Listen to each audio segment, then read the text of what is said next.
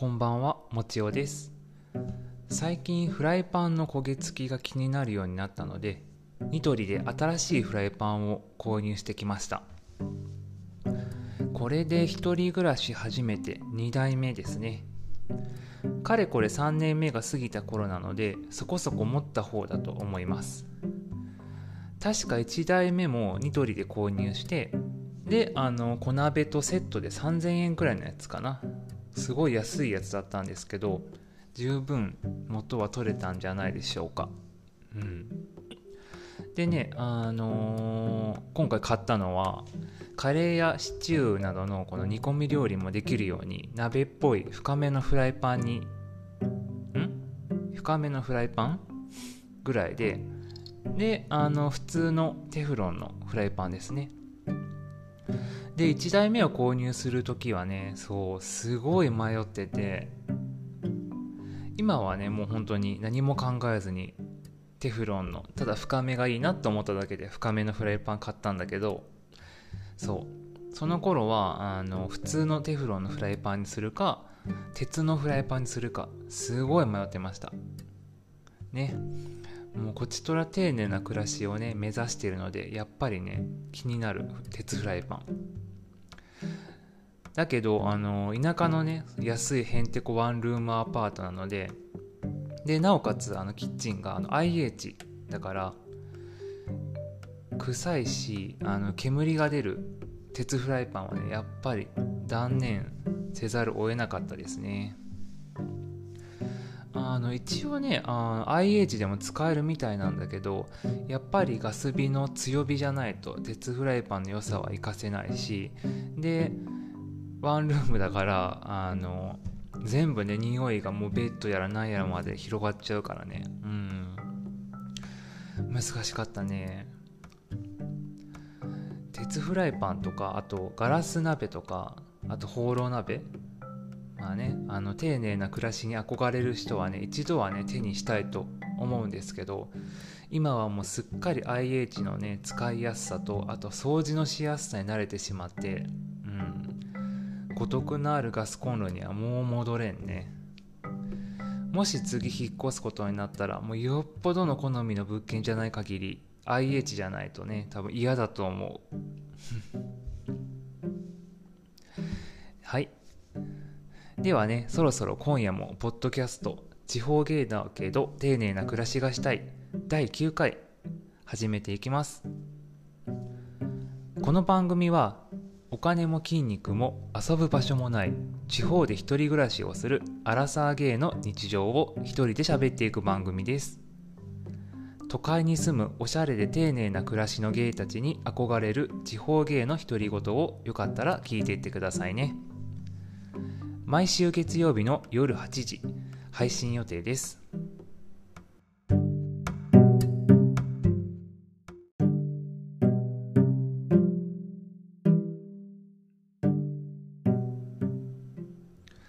はい。先週初めてのお便りがメールで届いたのでご紹介したのですが今回は特にお便りはございませんでした。まあ現実はそうやな。うん。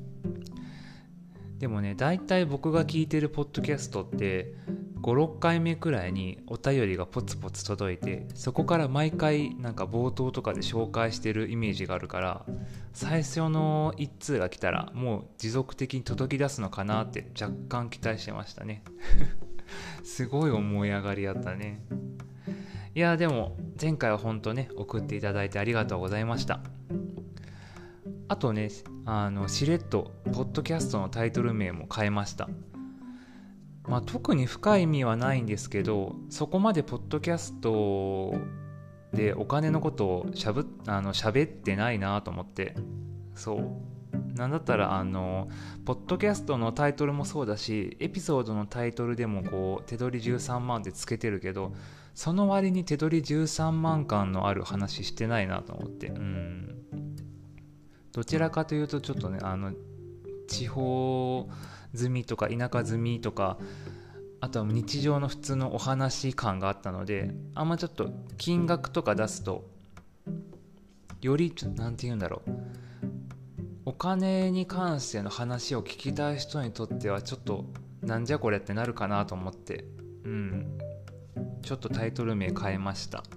うん。まあねといってもあのお金ないとかあれ買ったよみたいな話はするけど収入とか支出とかの家計簿的な話はあのそもそも音声コンテンツではちょっとね配信しにくいっていうか喋りにくい、うん、なのでね今以上にちょっとカジュアルに日記を喋っていく感じな番組にしていきたいなと思ってます。あとね急にちょっとしたオープニングトークをしてからタイトルに進むのなんかおしゃれじゃね？と思って ちょっと変えてみました。うん。うんまおしゃれかどうかちょっとわからんけどでもちょっとねいいんじゃねと思って。いろいろねあの自分自身も楽しみながら自分の番組のスタイルをね作っていきたいと思います。そしてね今だったら再生回数少ないからね変えるなら今のうちかなと思って。でもねあのじわじわこんなんですけど再生回数が増えてきてすごい嬉しいです。一応そのポッドキャストのアプリでどれぐらい聞いていただいてるかってこう分かるんですけど1エピソードあたり今のところ平均で20回ほど再生してもらってるみたいです。まあどれぐらい正確かいまいちよくわからないしあとはもう間違えて再生してる人も多いと思うのでまあでもどうなんだろう。半分ぐらいはその10人分なんていうの10人ぐらいは聞いてもらってるのかなと思ってます。うん。まあでもよう考えてこのポッドキャスト10人もねこの話聞いてると嬉しさもあるけどちょっとね恥ずかしさもねありますね。そしてねこの聞いてるポッドキャストをねあなたはもう私の子さんですよ。はい。ではね冗談はさておき僕自身がね想像以上にこのポッドキャスト配信をね楽しめているのでぼちぼち続けていきたいと思っています。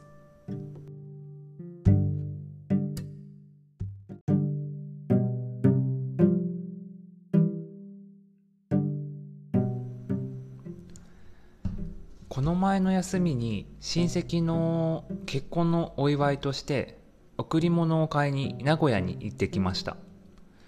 親戚といってもあの幼い頃数回遊んだ年下の女の子なのであとそれとあのかなり遠方に住んでるのでまあ正直今後会うことはないって感じだったから、まあ、カジュアルな感じで5000円くらいかなの贈り物を探しました。うん。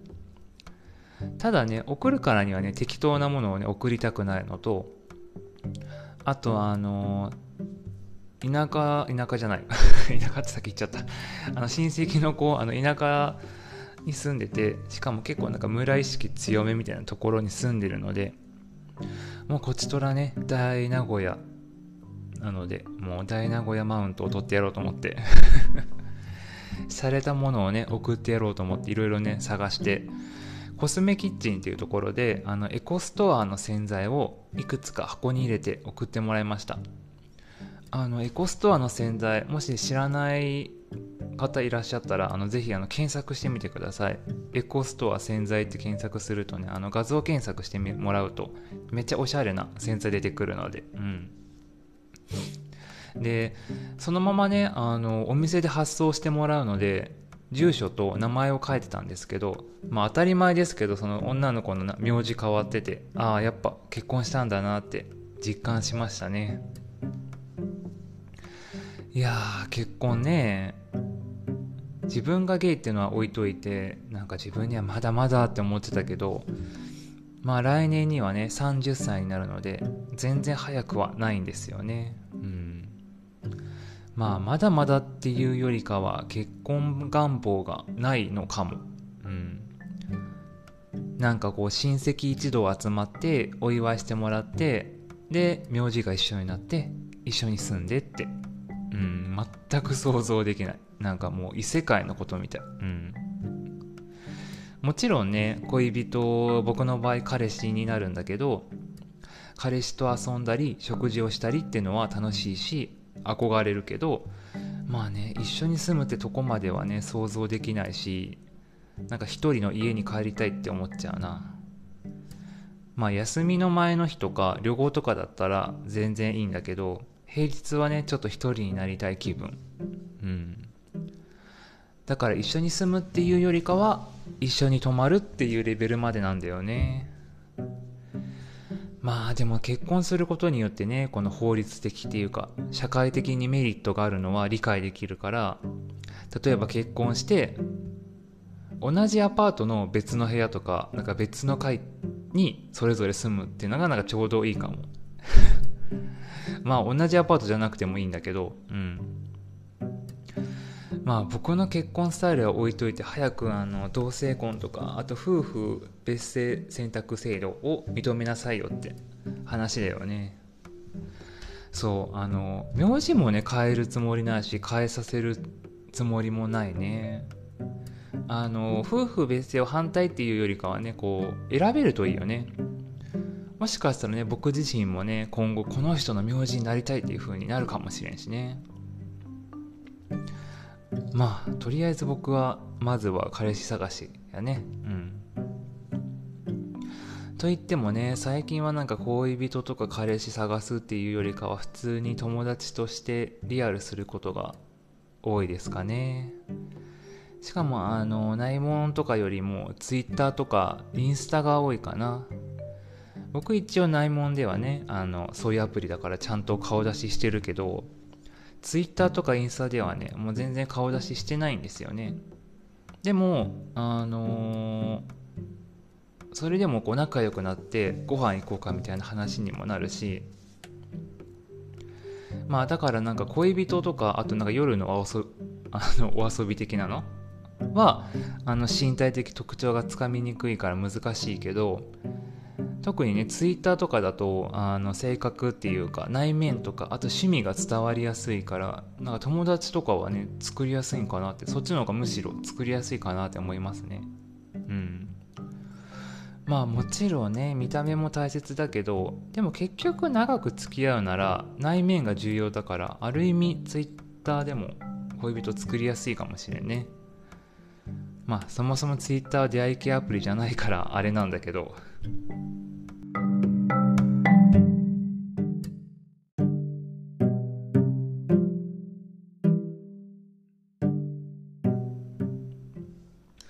そうあとそういえば世代的に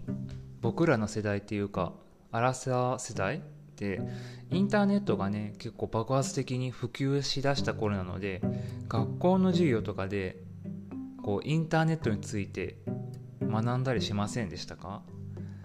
なんか僕の頃はこうインターネットでは顔はもちろん名前や年齢などの個人情報は出しちゃいけませんって習ったんだよね。まあね今じゃこっちとる顔どころかもう、もう身長体重年齢まで載せとるわって感じなんだけどね。今の子もどうなんだろうね。今もやっぱ学校とかで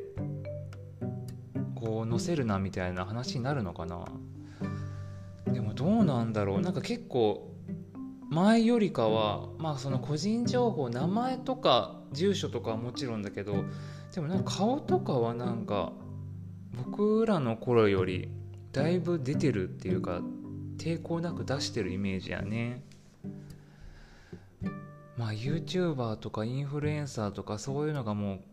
う、ね、当たり前になった時代だからより顔出しとかこの個人情報を出すことに抵抗がないのかもしれんね。まあある意味インターネットもそうだけどね現実では顔を出しっぱなしだからね。うん。ある意味そういう境目がなくなったのかもね現実とインターネットの。うん。まあそれでもねちょっと昔だったとはいえインターネットのある時代でねなんか僕は良かったなって思う。うん。まあ TikTok はねなくてよかったと思ったけど、うん、学校とかで多分めんどくさいからさ、うん。中学の頃はまだあんまり普及してなかったけど、まあ、一部の人があのガラケー持ってたかなぐらいで高校の頃はね僕自身もそうだし周りも、あのー、まだけあのガラケーではあったけど携帯電話を持っていたので自分の同じ趣味の人とかあとゲイっぽい人ととあのインターネット上でつながれてああ仲間がいるんだなって思いましたね。僕の場合はねえっ、ー、と GREE だったな。あと mixi か。あれどっちが先だったかな？ GREE からの mixi だったかな？ GREE やって mixi やってでツイッターやってって感じだったかな？うん。いや懐かしいな。なんか逆だったかな？ mixi が先だったかな？でも多分ね GREE をメインでやってた気がする。なんかメッセージ機能とかあとはコミュニティで話すのがねすごい楽しかった。ただあの時は自分がもちろんゲイだと自覚してたけどネット上でもあのゲイだと公表せずにしてたかもしれない。でもなんかね向こうもっていうかお互い公表してないけどなんかゲイっぽい雰囲気があるみたいな人とこう関わってた感じがする。うんこうお互い察し合ってて仲間意識があったのかもしれんね。うん。その時代にねツイッターとかあと内門とかあったらまた別のコミュニティに属してたのかもしれないですね。いやあったらどうしてたんだろう。うん。内門自体は多分僕が始めるのが結構遅くてそう大学生の真ん中ぐらいの時に始めたんだけど多分多分ね高校はなかったけど大学スタートしたぐらいにはもうあったと思うんだけどね。そう。だからあの10代ブランドを全然使わずにこの年になりましたね。うん。まあね見た目が全然芸行きが良くないから若くても微妙だったんだけどうん。まあ今よりかはね多少ちやほやされてた。時期はありましたね。